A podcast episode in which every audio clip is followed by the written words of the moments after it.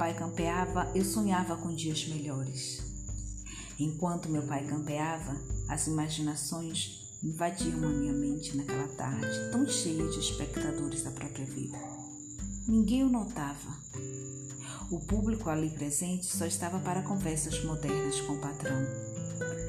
Numa competição incrível, puxavam assuntos variados para conseguir a apreciação do dono da fazenda por mais tempo. Todos estavam ali a convite do proprietário ou por necessidade de bajulações, o que era muito comum e conveniente a eles.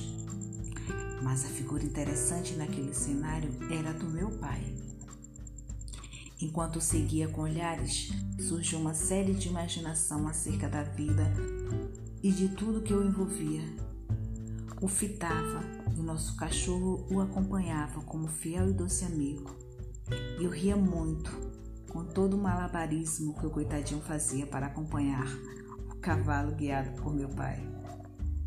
Ao observar sua desenvoltura campear, de quando em vez, uma angústia invadiu meu coração. Naquele momento surgiu um questionamento fixo. Como seria daqui a alguns anos?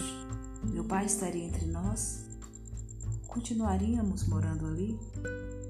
Prosseguia pendurada na cancela e com os cabelos despenteados e notadamente crespos, classificados por muitos como duros, inclusive pelos próprios familiares.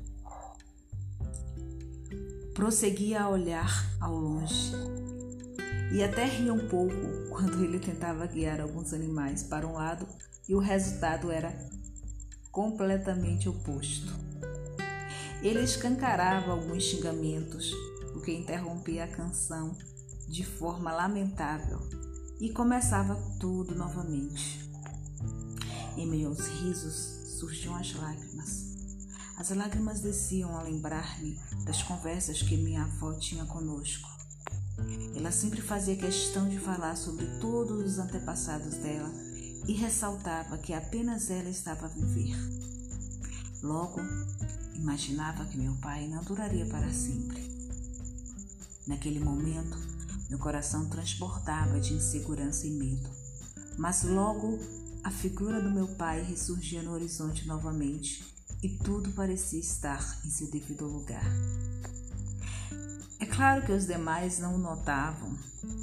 A minha presença aos olhos deles, ah, também era ignorada, já que eu fazia parte da classe subalterna, encarada como um mal hereditário da sociedade. Mas o que me interessava mesmo era a figura do meu pai, que partia com todo o seu traje de vaqueiro para mais uma vez lidar com o rebanho, pois aquela conversação dos que se julgavam doutores sem título algum de doutorado, conversa metida besta importante, ah, para mim não estava com nada mesmo. O meu pai prosseguia e o sol estava tão intenso e ele parecia nutrir uma relação interdependente com o sol. Havia apenas prazer ao senti-lo, mesmo com temperatura tão elevada. Para mim, era a paixão dele pela profissão que o invadia de uma forma tão óbvia, tão necessária, que nada havia naquela relação além de prazer.